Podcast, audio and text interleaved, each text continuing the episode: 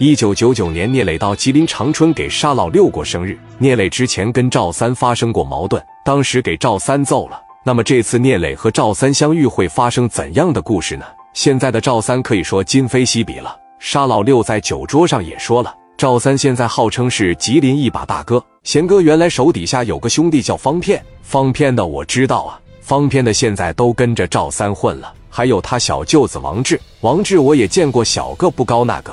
现在道上外号叫小疯狗。自从王志沾上小面粉，赵三都管不了他。还有花脖子李强，号称是吉林省头号悍匪，现在也是给赵三效力。我在这中间夹着，上不去下不来的，他妈给我欺负的成难受了。我恨不得大嘴巴子呼他脸上，那太他妈欺负人了。我啥也不说了，在我人生这么低谷的时候，磊哥你能过来捧我一手，哎，我是发自内心的感谢。啥也不说了。我老六干一个，你们随意。啪的一碰杯，蹲存存，杀老六就干了。聂磊当时一瞅，这是酒后吐真言了。聂磊一寻思说：“行了，六弟，就这么回事吧。你现在混的也不错了，只可惜我不在长春发展。我要是在长春发展，我高低把赵三给打跑。”老六喝点酒，感动的当时就哭了。反正煞老六这么一介绍，聂磊心里也就明白了。赵三现在在吉林挺大了。白道有省里的罩着他，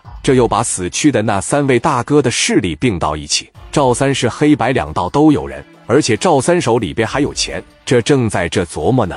那你看碧海云天酒店，作为长春有头有脸的大饭店，自然是少不了社会名流过来喝点酒了。这个时候，打外边一台黑色的虎头奔，车牌号四个三，往跟前趴着一停，从车上直接就下来了一个大哥。黑色的大风衣，小背头墨镜，趴着一戴，嘴里叼着大雪茄，身后有给夹包的，就跟周润发演的赌神一样。紧接着后边跟着几台桑塔纳，从车里边下来，大概能有二十多个人，说话声贼大，妈了个巴子的都跟上。这一说话，老六当时在屋里端着个酒杯还哭呢。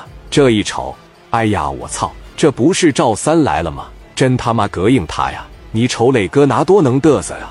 那头发跟他妈牛犊子舔的一样。聂磊瞅了瞅，聂磊跟赵三之前的事已经解决了，不能说因为老六在这吹吹牛逼就过去给人赵三干一顿。况且现在的赵三已经今非昔比了，想动他不是那么容易的。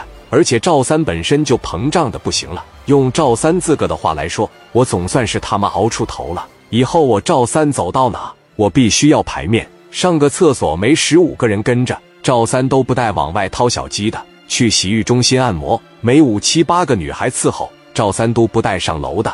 赵三的这台大奔驰后备箱里，常年现金最少不低于一百万。当时往屋里边一来，赵三戴着墨镜，眼睛往上看，仰头走路，眼睛啥么一圈，看看有没有熟人。有熟人的情况下，你不得屁颠屁颠的过来叫声三哥呀，要不然巴巴都能给你打出来。这一啥么？赵三当时一眼就瞅着杀老六了，兄弟们，这不我六弟吗？六弟这一摆手，沙老六在这瞪他一眼。聂磊一回身，一瞅赵三趴着一摆手，赵三眼珠子滴溜一转，这小子老聪明了，没点脑子能耍米赢一个亿吗？一看聂磊在那坐着呢，马上联想起来了他背后的关系。这小子和小地主张志文不错，跟李正光关系不错，我不能得罪他呀。上一回他妈好悬给我打死。赵三大牙一呲，哈哈哈哈！我当是谁呢？这不是山东青岛的大哥聂磊吗？